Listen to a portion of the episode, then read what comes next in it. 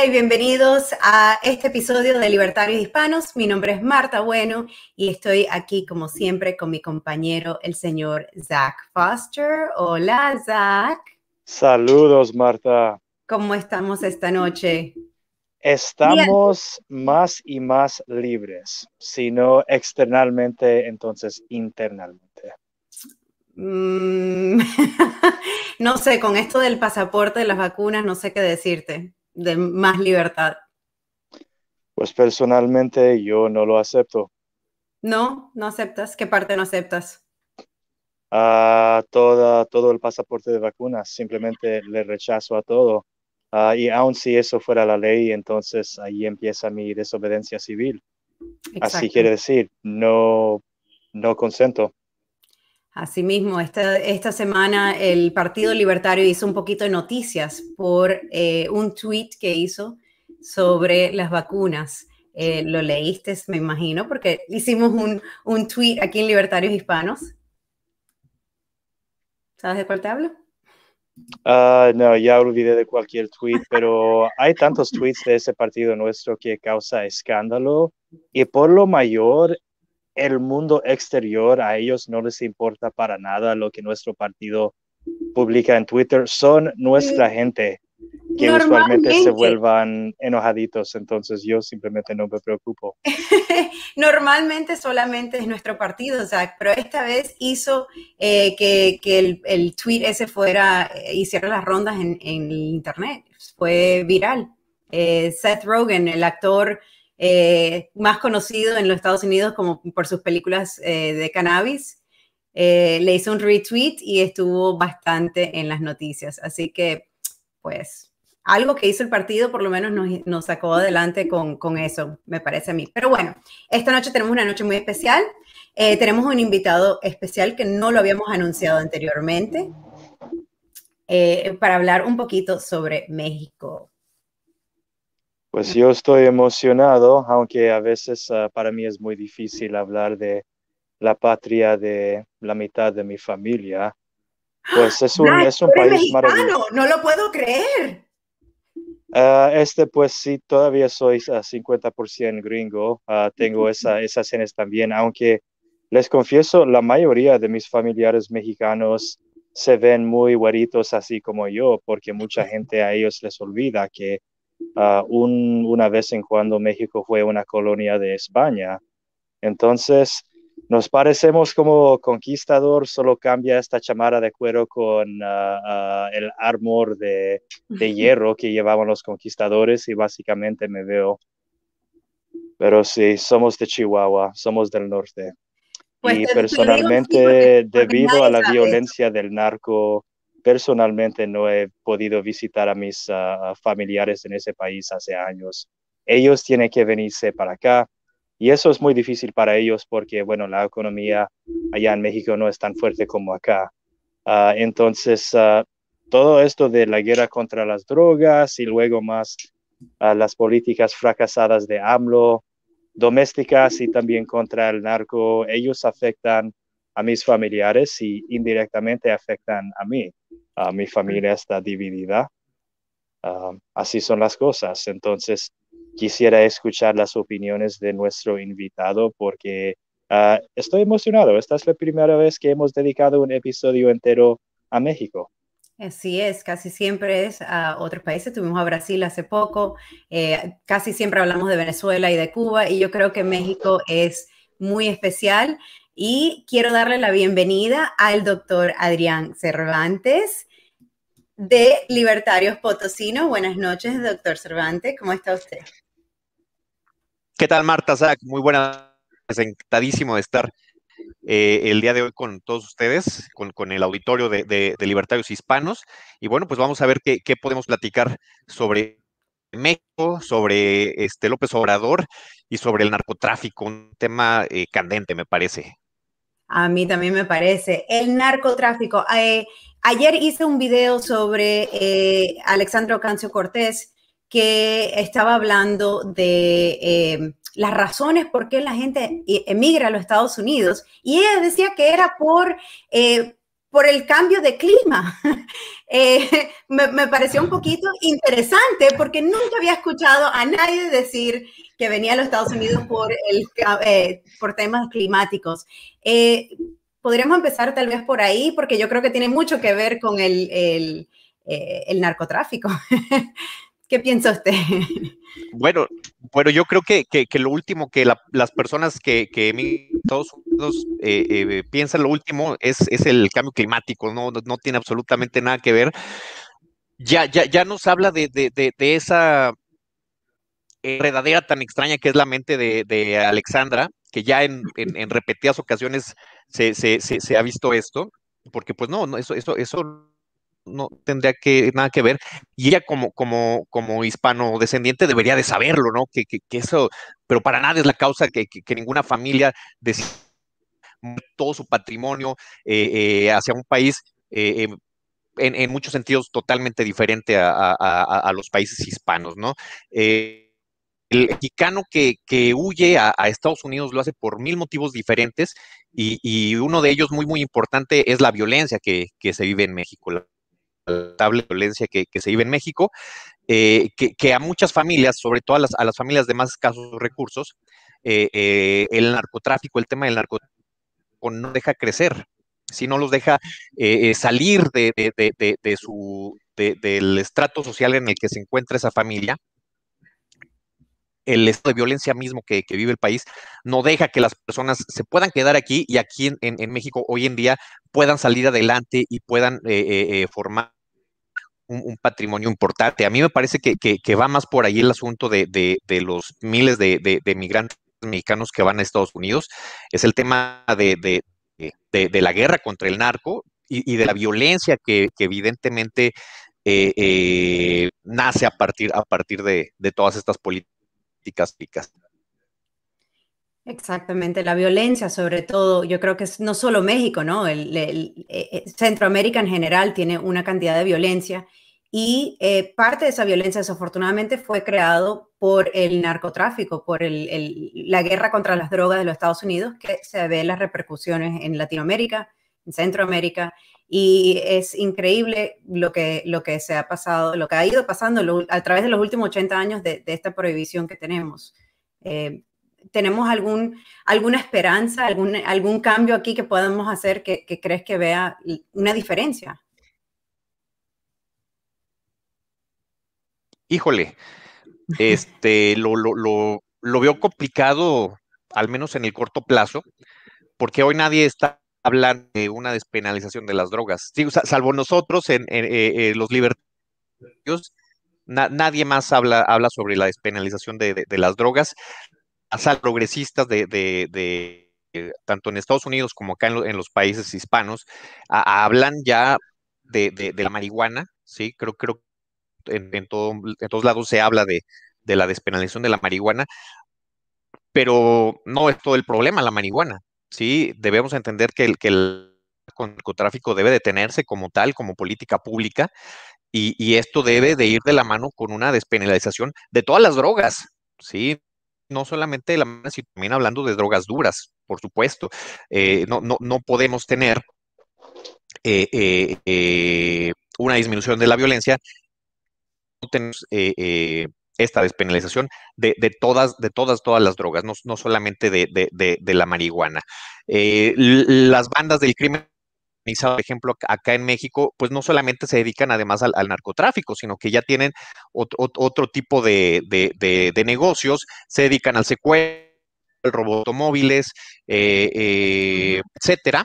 Y entonces, probablemente ni siquiera, ni siquiera la, la, legalización de todas las drogas sería capaz por sí misma de detener toda esta ola de, violencia que lamentablemente vive en eh, México y, como bien lo mencionabas, la mayoría de los países centroamericanos, ¿no? Que, eh, pues nos, los llevamos en, este asunto junto con, con nosotros, lamentablemente. Así mismo. El, tráfico de, humano, el tráfico humano es algo que también me preocupa bastante y yo creo que ya ahí es algo, un tema más allá de, las drogas. Es algo que no creo que hay una solución fácil. No sé qué piensa usted del tema. Yo creo que ahí no sabría cómo ni siquiera empezar a, tocar ese tema del, del tráfico, del... Pues quizás empecemos con establecer para nuestra audiencia quiénes exactamente son los grandes jugadores. Entonces, doctor Cervantes, ¿podría usted uh, explicar para nosotros cuáles son los carteles o las bandas más grandes, quiénes son sus jefes públicamente conocidos, qué tipo de relaciones tienen ellos personalmente con el gobierno, supuestamente, a toda esa vaina. Sí, eh, eh, en México operan una, una, veintena de cárteles diferentes. E, esto es por problemático. Eh, no sé si en Estados Unidos lleguen las noticias de, la gran cantidad de, cárteles que hay hoy en día funcionando aquí en México. Probablemente el, más conocido por todos es el, es el cártel de, Sinaloa, ¿sí? que, que, es el, cártel perteneciente a la, familia del famoso Chapán, pero no es lamentablemente el, único cártel y, y, tampoco es el más violento además. ¿sí?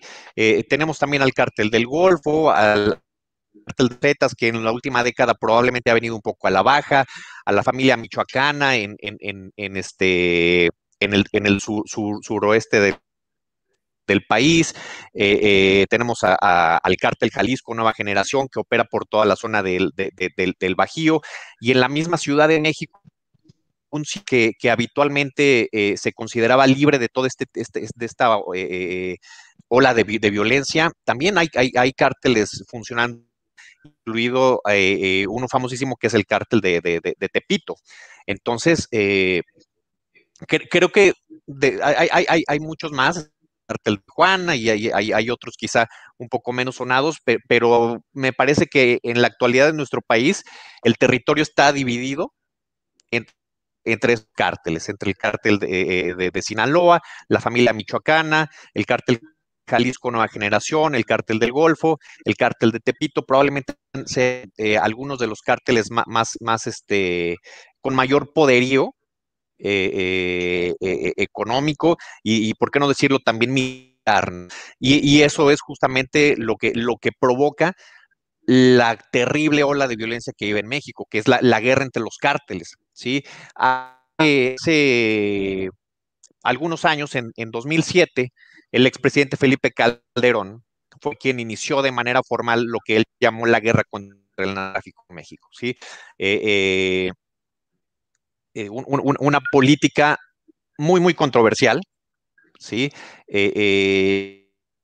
Que, sí es cierto que, en esas fechas, alrededor de 2007, cuando inició su, su, su, su sexenio, Felipe Calderón, se disparó la vida terriblemente como quizá México nunca lo había vivido eh, eh, eh, en 100 años,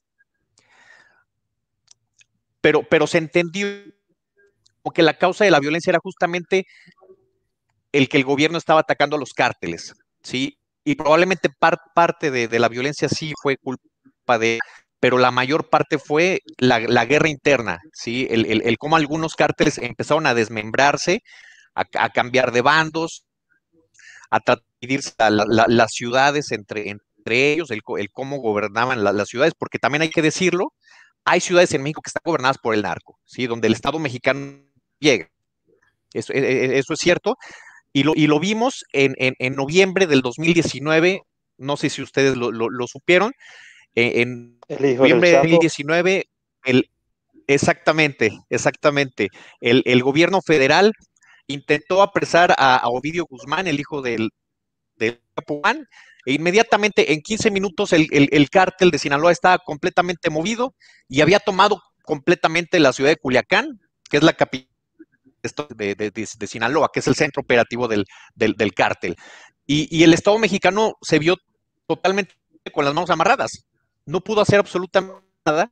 Y lo, y lo, que terminó sucediendo fue que, fue que eh, eh, liberaron al, hijo del Chapo. Esa misma tarde, eh, el, mismo día fue apagado, lo, lo, soltaron para, para, dijo el gobierno federal, para, para tratar de evitar que, que, la violencia se apoderara de Culiacán. Pero lo cierto es que en, en, una respuesta rapidísima, digna de, de operaciones SWAT,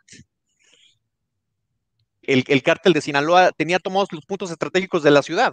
Y, eso nos dejó claro que la ciudad de Culiacán y seguramente todo el estado de Sinaloa está regido por el narcotráfico. O sea, el, eh, eh, eh, de facto, quien ejerce como estado es el de, de, de, Sinaloa, no el gobierno, no el gobierno mexicano. Eso, eso, eso, eso quedó totalmente claro.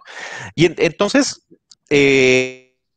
el, cómo los diferentes cárteles empezaron a dividirse a las ciudades y ver quién ejercía el poder en qué ciudades, sobre todo tratando de tomar las, plazas, las ciudades importantes, las más populosas, las capitales de los estados, pues es ahí donde se detona finalmente la, violencia eh, en, esta guerra de, cárteles entre ellos. Ahora, el Estado mexicano se ha visto incapaz de poner un, alto eh, eh, todo eso, lo cual también nos hace preguntarnos qué tanto en contubernio se encuentra el gobierno con todos los cárteles. ¿Sí? Y, me que el último, en, el último sexenio en el que vivimos actualmente bajo Andrés Manuel López Obrador, creo que hay, hay muchas pistas efectivamente todos los niveles de gobierno están altamente coludidos con el crimen organizado, ¿sí? desde los gobiernos municipales, los gobiernos locales, hasta el mismísimo gobierno realmente se encuentra coludidísimo con, los diferentes cárteles, con algunos más que otros, ¿sí? Porque además hemos visto cómo el gobierno, no ahorita, sino también en secciones pasados, combate más a algunos cárteles que a otros, ¿sí? Como si tuviera sus favoritos el gobierno. Esto, esto es interesantísimo. Y, esto pues es lo que, lo que nos lleva a la, terrible, terrible violencia que, que, vivimos actualmente en México. Lamentablemente el último año estos se inicializó simplemente por, por el problema de la pandemia. Entonces, todo 2020, todo el mundo habló de la pandemia, pero 2020 fue el segundo año más, más violento de todo México, después de 2019. Sí, o sea, eh, eh, cada, cada fin de semana eh, tenemos que, escuchar de, de, familias asesinadas en, en, en, en, algunos este, en algunas ciudades del país. Hay, ciudades que, evidentemente son, son mucho más violentas pero las notas, las notas de cada fin de semana acá, acá en México es, es, esa, ¿sí? Mientras que eh, eh, en Estados Unidos, eh, esto, es muy interesante y, nos conviene hablar de ello también porque, porque va en relación con, con, con las armas, ¿sí? saben que que, hay mucha gente que está en contra de la libre portación de, de armas en México es, es, bien recurrente escuchar que te dicen, no, es que no puedes legalizar las armas, ve lo que pasa en Estados Unidos. Ven en Estados Unidos, entra, entra un demente y asesina a todo el mundo que, está en el lugar. Pero cada cuando escuchamos algo de esto. O sea, así como, así como relativamente es, que, es que aquí sí, es que acá sí, cada fin de semana vas a escuchar dos, tres, cuatro, cinco notas diferentes asesinatos múltiples por parte del crimen organizado. En, un país donde supuestamente la libre portación de armas está prohibida. Entonces, no, no, no tiene ningún sentido y no tiene ningún sentido además compararnos con el caso de, Estados Unidos, porque la violencia que, que, vivimos acá no, no, tiene lamentablemente comparación. Y, probablemente eh, tengamos que compararnos más con algunos países de Oriente que están en guerras abiertas que con nuestros vecinos americanos. Entonces, eh, ¿qué nos podrías contar sobre el movimiento de la policía comunitaria? Ah, eh, eh lo bueno y lo malo. comunitarias, eh, como policías comunitarias, estos movimientos sociales, ¿no? las personas que, que, que, se juntan entre vecinos. Si te refieres a Sí. Estoy hablando de esas e, e, milicias este fenómeno lo, Sí, este fenómeno lo hemos visto en, en algunos estados del país, no, no, no es un movimiento generalizado, lo vemos más en, en, en estados como, como, como Guerrero, Michoacán, que son los estados del, del, suroeste del país. E, en esos sitios hay, hay poblaciones que también eh, se, se, encuentran al, hasta el hartazgo con esta situación que lamentablemente vivimos. Las autoridades no, no hacen ningún, este, ningún caso. Entonces, son, son ciudades que están, o poblados que están totalmente desamparados. El Estado ha dejado de velar por ellos y, y, y, entre, y entre ellos, entre, entre los vecinos, entre las comunidades, se, se congregan entonces formar eh, eh policías comunitarias o, ejércitos comunitarios para tratar de repeler los ataques de, de, de, los cárteles por sus propias manos, ¿sí? Considerando que, como les decía, el Estado mexicano se, se, ha visto eh, con las manos amarradas para, para poder ejercer algún tipo de, justicia en este sentido, pues entonces algunos poblados han, han, por formar este tipo de, este tipo de milicias, que, bueno, tienen sus pros y, sus contras. O sea, se entiende perfectamente, o sea, yo entiendo perfectamente que una comunidad eh, eh, se arte de esa manera y, esté ya ninguna disposición a seguir eh, eh, dando sus vidas y sus bienes materiales para, los cárteles y para el Estado mexicano. Y entonces entiendo perfectamente que, hay un momento en que, en que la gente decida unirse y, hacer este tipo de, de, milicias. Lo, perfectamente. Por, otro lado, eh, no sé qué, qué, tan peligroso pudiera ser esto para, la democracia. No sé si soy el, más correcto para hablar yo de, democracia, porque yo, yo, me declaro anarquista, pero eh, eh, creo, creo, que, creo que hecho de, esta manera pudiera representar un, cierto riesgo. No lo sé. Entiendo perfectamente el, surgimiento de, estos de estos movimientos e incluso llego a aplaudir que, surjan, porque la gente no puede estar eh, amarrada a, que los, los cárteles por un lado y el Estado mexicano por, por, el otro hagan con sus vidas lo que quieran. Entonces entiendo perfectamente eh, el surgimiento de, estos movimientos, lo aplauden en, muchos casos, pero sí hay que tomarlo con, mucha discreción. Porque también hay que decirlo, los estados en donde surge, en donde surgen estas, situaciones, estas, estas eh, policías militares, eh, perdón, eh, comunitarias, también son estados donde el marxismo ha, permeado altamente. ¿sí? Mm. Este, que, son estos mismos estados del, suroeste de, la República. No son los estados más, más, más avanzados industrialmente quienes, quienes se van por, por, estas eh, eh, eh, por estas dinámicas. No es Nuevo León, no es Jalisco, no es Guanajuato, que son algunos de los estados más, más industrializados del país. son estados eh, altamente rurales y, donde las ideas eh, eh, marxistas han, permeado muchísimo. entonces, o sea, ¿entiendes el surgimiento de estos movimientos? ¿Qué fue ese incidente que sucedió? Yo creo que fue en Chihuahua, en el estado de Chihuahua, durante los años 50 hubo un incidente con un avión y paracaidistas paramilitares marxistas y tomaron un cuartel y todo eso. Ah, no recuerdo usted uh, información sobre eso, ese evento. Fue, creo que fue en los años 50.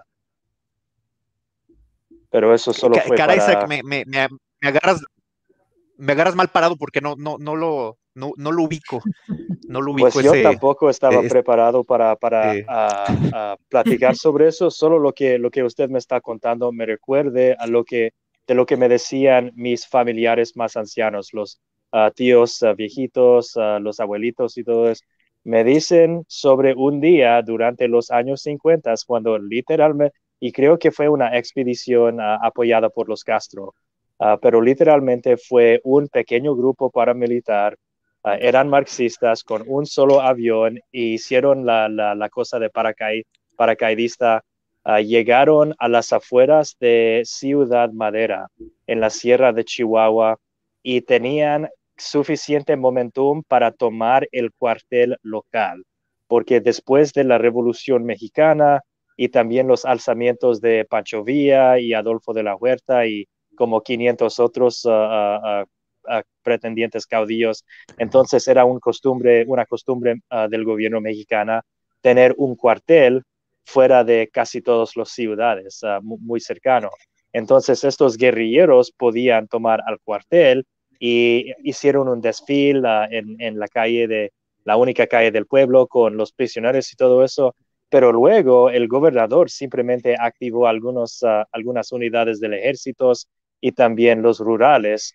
Uh, para nuestra, uh, nuestros espectadores, los rurales eran como una organización híbrida, eran como la policía y como una milicia al mismo tiempo, um, como el SWAT rural. Entonces sí, enviaron a los rurales y los militares para restablecer el control en, en la ciudad y eso fue muy feo para la población porque el ejército cuando ellos llegaron querían venganza y no les importaba de quién era, entonces hubo muchos inocentes que fueron fusilados cuando ellos fueron uh, cazando a, a los, uh, los insurgentes.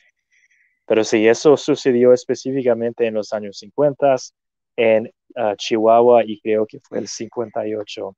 Ah, algo, algo más que quería comentar sobre vuestros comentarios.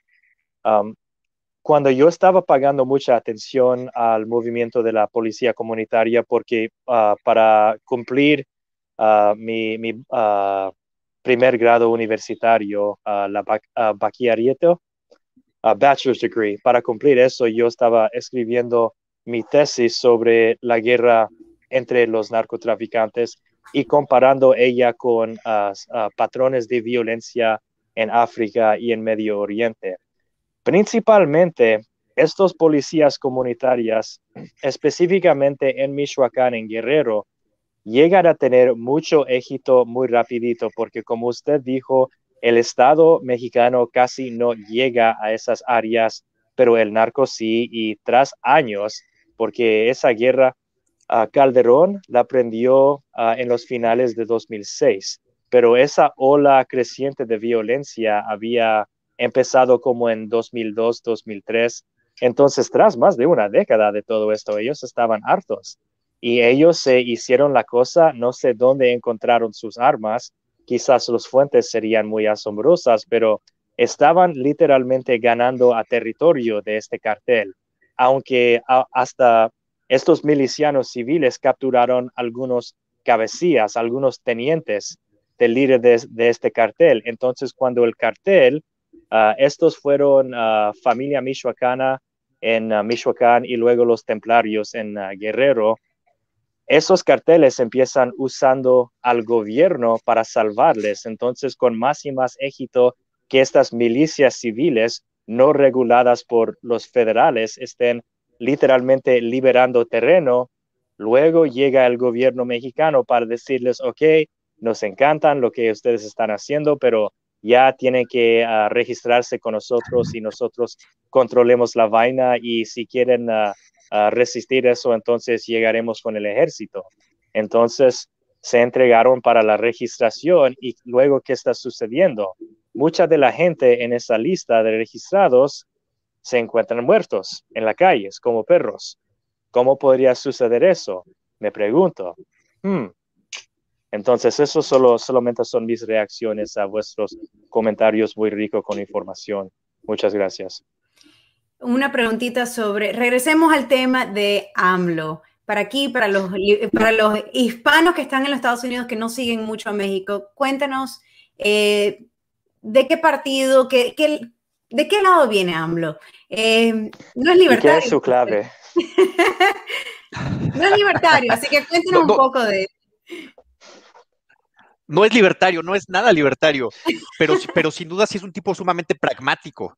Eh, eh, no, no, no es, no es Evo Morales, no, no es Maduro, no es este Chávez, es un tipo sumamente pragmático que, viene de, originalmente del, PRI, del Partido Revolucionario Institucional, ese partido tan famoso que a México por más de 70 años, que todo el mundo lo conoce porque gobernó México por más de 70 años y, Vargas Llosa decía que México vivía en dictadura perfecta, ¿no? Donde supuestamente había democracia, pero pues siempre ganaban los mismos.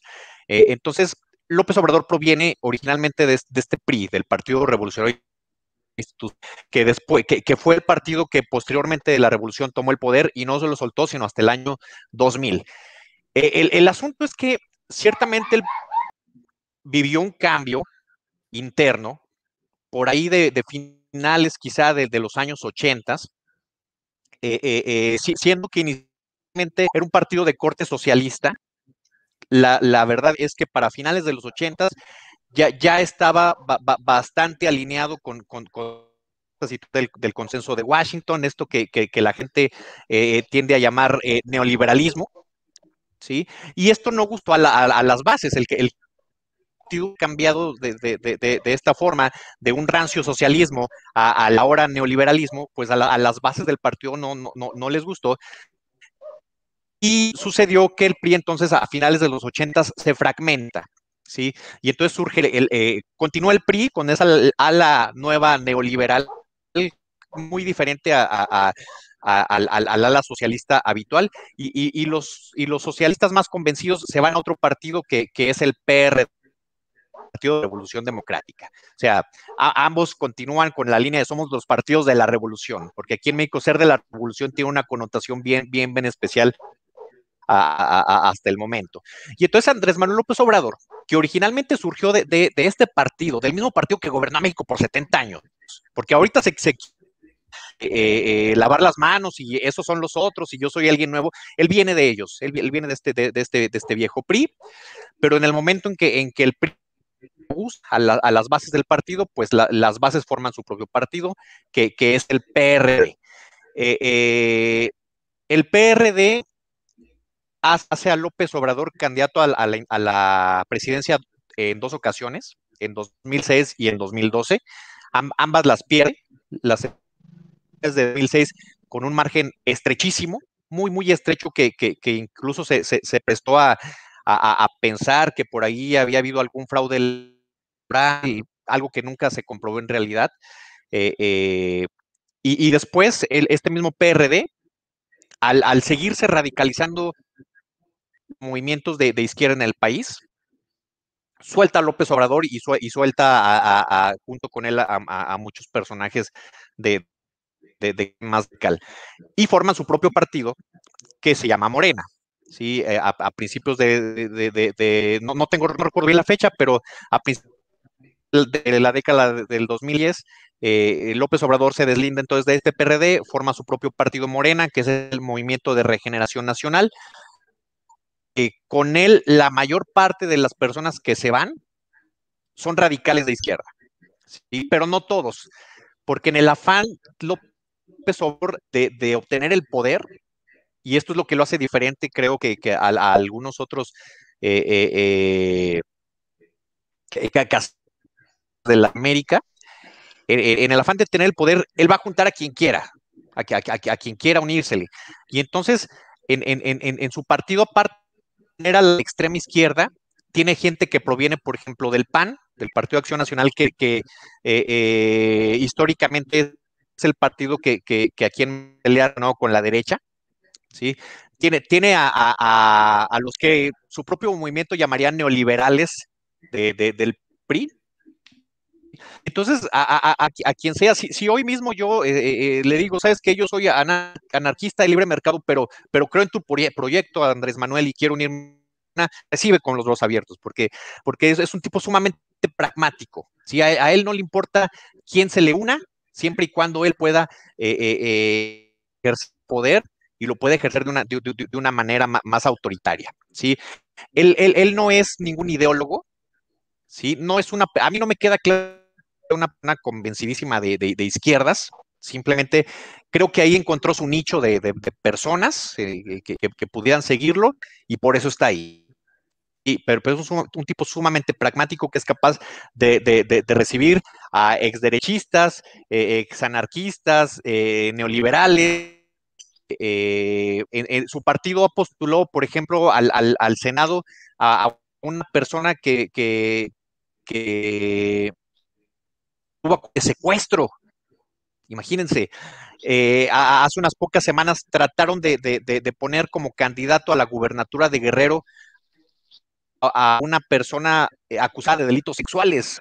Entonces, López Obrador está dispuesto a, juntar a quien sea necesario de, obtener más y más poder. Entonces, creo que esto lo hace diferente a, algunos otros tipos de, izquierdas reconocidas en, Latinoamérica, eh, porque es un tipo muy, muy pragmático y que de hecho una, vez que, está en el poder, no, no, todo a políticas abiertamente izquierdistas. ¿sí? Eh, eh, creo, que él ha continuado en muchos aspectos, no en todos, pero en muchos aspectos, ha, continuado capitalismo crony, del que ya México venía haciendo gala desde, desde hace años, no, no ha roto con los empresarios, hay cosas que, no se atreve a hacer y, que entonces te dejan en la duda de este tipo verdaderamente es de izquierdas o, no lo es.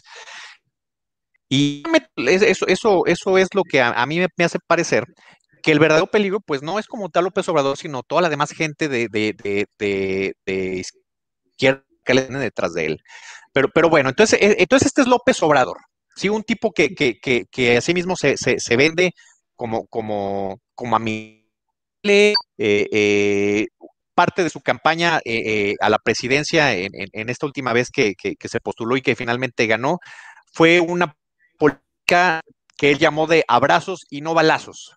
E, esa fue la manera en que él dijo que iba a combatir al crimen organizado y, iba, iba, a con la guerra contra el narco, había que perdonar porque todos somos mexicanos y tenemos que perdonarnos, todos cometemos errores. Básicamente eso, eso dijo. Oh, y entonces, este, pues sí, él mató a tu hermana y mató a tu mamá, pero hey, somos mexicanos, vamos a abrazarnos, vamos a olvidar todas nuestras diferencias y, y, y, esa es la base la política, dijo él, ¿sí? La, la, política es conciliar, y entonces hay que conciliar también con los cárteles y con, y con, y con, y con eh, eh, eh, con, estos delincuentes. desde ahí, a mí ya me pareció que, que, que, esta colusión en su partido y, el crimen organizado eh, eh, era, era evidente, ¿no? Este, porque ya ni siquiera iba a hacer lo que otros otros presidentes habían hecho de combatir, eh, al menos aparentemente de forma directa al, crimen organizado y a, las bandas del narcotráfico, que les ofrecía armistía. Eh, eh, eso, pues dice, dice, mucho, ¿no? una vez eh, en el poder, efectivamente, ha, dejado de combatir a, algunos cárteles, ha combatido duramente a otros, ¿sí? Creo, creo que, por ejemplo, al cártel Jalisco Nueva Generación y, a otros cárteles de, más alto sur del país los, ha combatido fuertemente, pero ha dejado de combatir al cártel de Sinaloa. Y, básicamente se ha mostrado como un aliado del cártel de Sinaloa. No solamente por esta situación de, de COVID que comentábamos al principio, que, a mí me resulta eh, eh, eh, muy novedosa esta situación que se vivió con Guzmán, porque es como si, el, como si el gobierno mexicano lo hubiera hecho a propósito, como si hubiera montado todo este circo para, para demostrarle al gobierno de Estados Unidos, luchamos. A, a, mí eso me pareció, a mí, a, mí, a, mí, a mí la verdad es que eso, me pareció, eh, eh, eh, porque el gobierno había señalado a, Ovidio Guzmán como que había, que aprenderlo, y el gobierno mexicano hizo, hizo como que lo aprendió, y al final del Entonces, a, mí sí, sí, sí me pareció, no, quisiera sonar conspiranoico, pero a mí sí me pareció que, el gobierno mexicano sabía una misión en la que iba a fallar y, que así estaba presupuestado desde el principio. ¿sí? Eh, hace, hace un año, grabó López Obrador saludando a la, a, la, a la, mamá del Chapo Guzmán también. No sé, no sé si, si, si les llegó ese video. Este, me parece ha sido el cumpleaños de ella o de alguno de los, de los hijos del Chapo.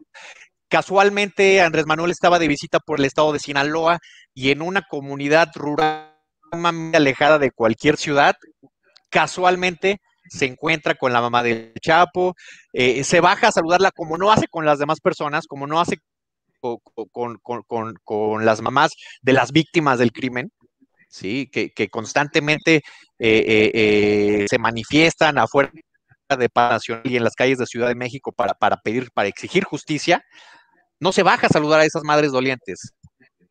Se baja a saludar a la, a la, a la, chava, este, y, y, y, ni siquiera va la mamá del Chapo a ver al presidente. El presidente va y, la busca a ella, se baja, llega hasta su camioneta, la duda, le dice, recibí su carta, señora, este, una cosa eh,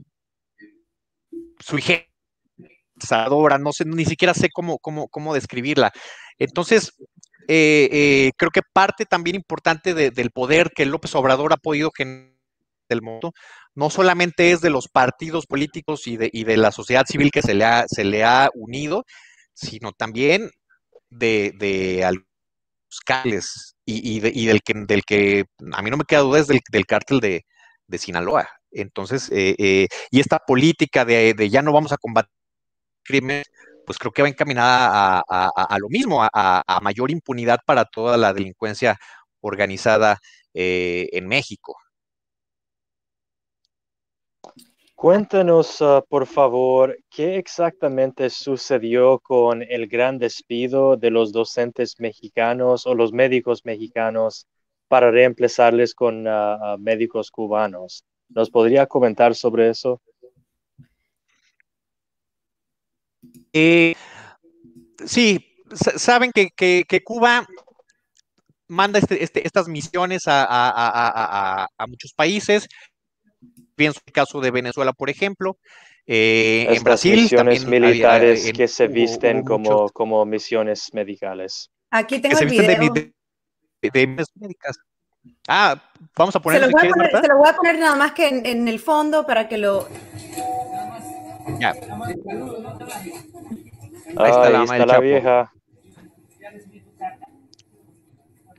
Ya recibí tu carta, le dice. Ya recibí tu carta. Ok. Qué bueno que están en comunicación, ¿no? Qué bueno que, puedan, que, pueda haber eso. Este, de, parte de, la sociedad eh, eh, civil normal como yo, pues no tenemos esa el presidente tan, tan allegada. Qué bueno que ella sí pueda, en fin. Eh, y que recordó que le había mandado una carta, ¿no? Pues eso también, o sea, que la recibió personalmente, porque uno le puede mandar aquí cartas al presidente de los Estados Unidos y tiene todo un equipo para leer esas cartas y responder a las cartas. Sí, sí. O sea, no solo que la suele la saludó, sino que se recordó de esa carta y, wow, impresionante. Honestamente no lo había visto. Muchísimas gracias por ese detalle. Increíble. Ok, ahorita los médicos cubanos. Que, un presidente. Perdón, Vamos a los, médicos cubanos. Vamos a los médicos cubanos. Este, entonces, Cuba, Cuba esta costumbre de, mandar misiones sanitarias a diversos países. Sonó mucho, por ejemplo, también la misión que, mandaron a, Italia hace aproximadamente un año cuando, cuando ya sus momentos eh, eh, en la pandemia. Y acá en México, pues también nos llegó una representación de, de médicos eh, cubanos. La verdad es que estas misiones, como tú bien dices, son militares ideológicas completamente. O sea, para acá en, donde yo vivo en San Luis Potosí, acá, acá no llegaron estas misiones. Estas misiones me parece que, llegaron exclusivamente a Ciudad de México y, mis colegas que, están en Ciudad de México, yo, yo escuché que básicamente los médicos cubanos no, no, no, no sabe nada, perdón, perdón por decir, no, no, no están entrenados, este, eh, no, no están capacitados ni para atender pacientes con COVID, ni para atender pacientes en general, eh, parece ser. Eh, pero tampoco los ponían a, o sea, no tenían funciones médicas sanitarias específicas. Sí, funciones a mí me parece que, iban más destinadas al, incluso espionaje, no lo sé, porque, porque incluso habría quien, quién dudaría de si de verdad estas personas que llegaron a, México el año pasado eran, médicos, ¿sí? Este, porque, como les digo, directamente mis tocó estar junto a ellos en, las salas eh, eh, COVID de los hospitales de Ciudad de México, así, me lo decían, o sea, estas personas no tienen entrenamiento, eh, no, tienen ninguna capacitación para atender pacientes y, ellos lo saben, y, ellos lo saben y, ni siquiera meten las manos, o sea, su función, no sé cuál sea, pero no es la de estar aquí en el hospital ayudándonos. Entonces, eh, pues, pues, pues, está muy, muy, muy esa, esa, esa, situación. Son médicos que se guardaron mucho de la prensa, o sea, la prensa no podía acercarse a ellos, no podían llegar con uno de ellos, entrevistarlos, preguntarles este, eh, eh, el motivo de su visita o cómo les iba en las salas COVID, X, o sobre su vida en Cuba. Bueno, entonces eh, eran médicos que, llegaban con un fuerte sistema de seguridad, no, no, no te podías acercar ellos, no, no, les podías cuestionar absolutamente nada. Lo que sí se supo es que se pagó una cantidad importantísima de dinero a, que, que no, que no iba directo a ellos, ¿sí? Sino que, aparentemente eh, eh, el, dinero va directamente a, Cuba. a, las, y, lo, de sus honorarios, me imagino, va directo a sus familias. Y entonces, pues si ellos tratan de escaparse o, tratan de fugarse, esconderse, lo que sea, una vez estando acá en México, pues sus familias están como rehenes en la isla. y eso también es eh, resulta terrorífico, ¿no? Pero, pero a mí me parece que estas misiones médicas van, más eh, eh, de, corte ideológico y, de espionaje, incluso me, parecería. no sé si, no sé la verdad si eran médicos o no eran médicos pero por lo que mis colegas me cuentan, de medicina poco sabían y de COVID pues muchísimo menos. y lo que sí es que no pareciera que tuviera con estar acá, pero básicamente sus familias estaban secuestradas en la isla mientras ellos eh, eh, eh, tenían su estancia aquí en México. Al igual que sus pasaportes, los doctores cuando van a los diferentes países les secuestran sus pasaportes. Entonces, aunque se quisieran escapar, en realidad no pueden, pero cierto, tienen la familia secuestrada en la isla. Así que definitivamente. Cuéntanos un poquito sobre usted, doctor Cervantes, de los libertarios de Potosí.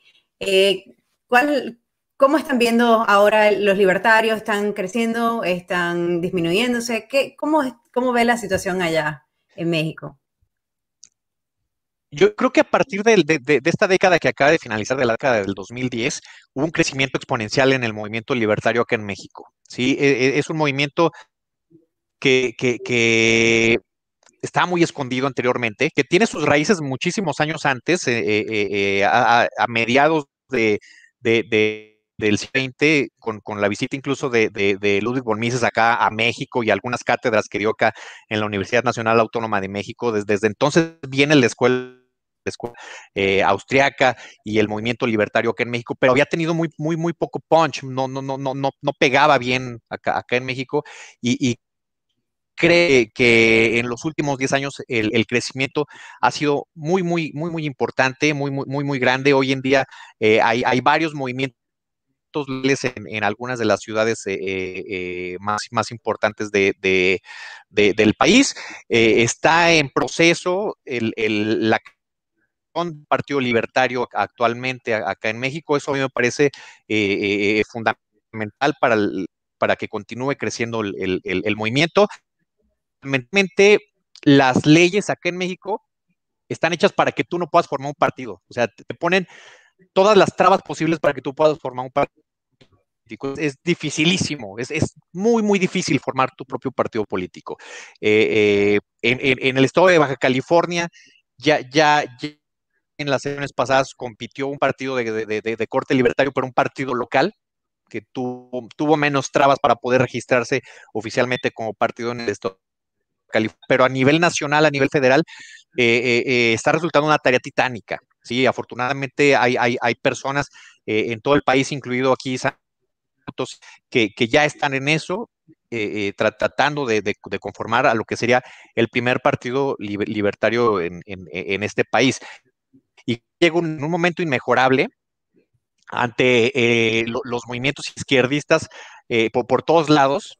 Creo, creo que llega en un momento muy de, la historia mexicana e, e, esta situación, que, eh, eh, donde vemos que, la izquierda cada vez se adueña de, más espacios, de los espacios políticos, de los culturales, económicos.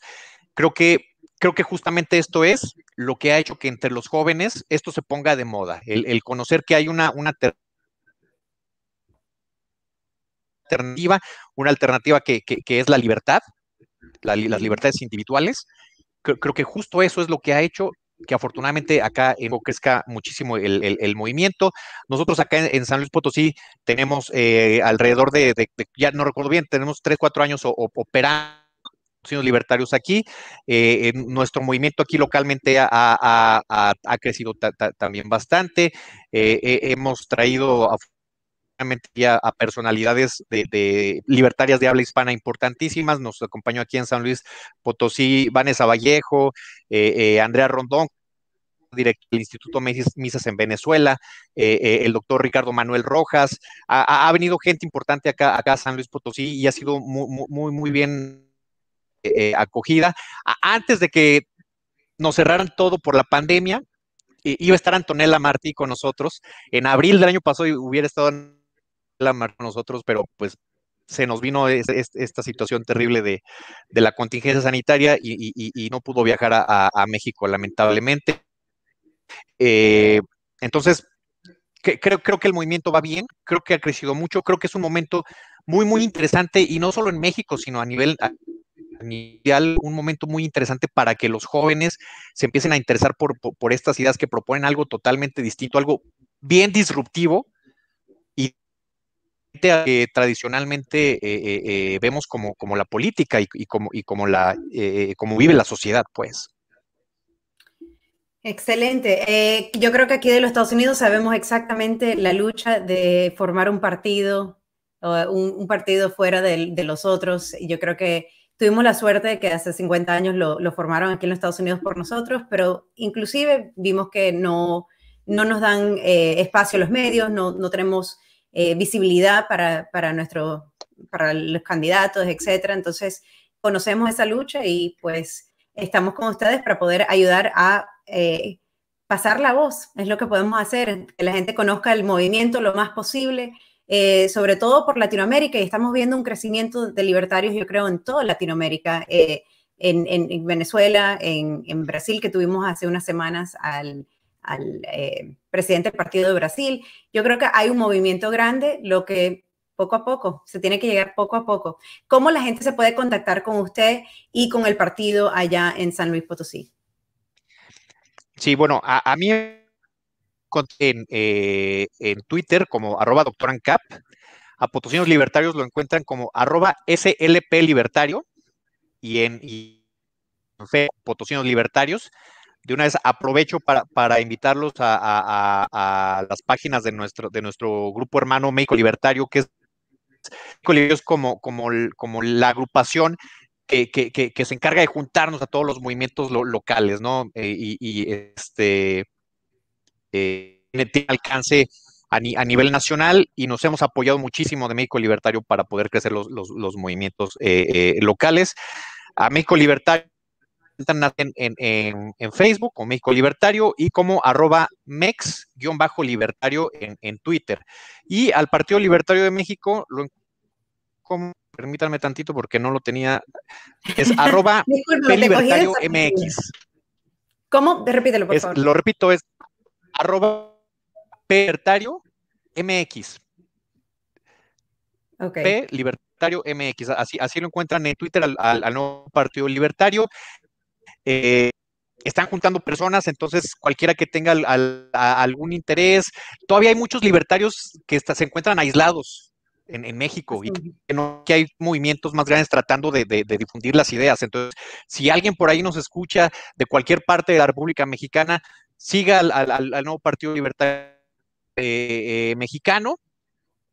hace juntas los sábados, ahorita están haciendo juntas todos los sábados eh, para tratar de, llegar a, algunos acuerdos. Entonces, cada sábado hay una junta, eso, es invariable por, por, lo pronto. Si usted está viendo este en la República Mexicana, pues lo invito a que siga las redes para que se entere de estas juntas y pueda unirse al, nuevo Partido Libertario Mexicano y lo podamos tener muchísimo más en la República Mexicana. Perfecto, así me encanta. Así que ya escucharon, por favor sigan a las páginas de, eh, eh, de todos los libertarios en México. Yo creo que es sumamente importante el trabajo que están haciendo. Muchísimas gracias por estar con nosotros. Le agradezco un millón eh, venir con tan poco corto tiempo antes del programa.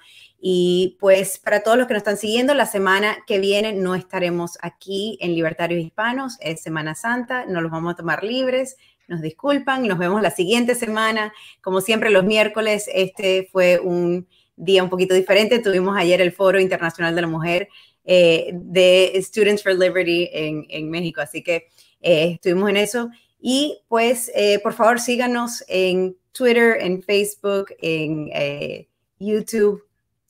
Y nos vemos en dos semanas. Muchísimas Antes gracias. de despedirnos, por favor, permítanme ser el primero para reclamar, para exigir, Cuba saque ya sus tropas de México. Yo sé que en 5 o 10 años será apropiado. Así mismo, saquen las tropas. Urge que eso suceda. Muchísimas gracias de nuevo. Hasta la próxima. Viva México libre.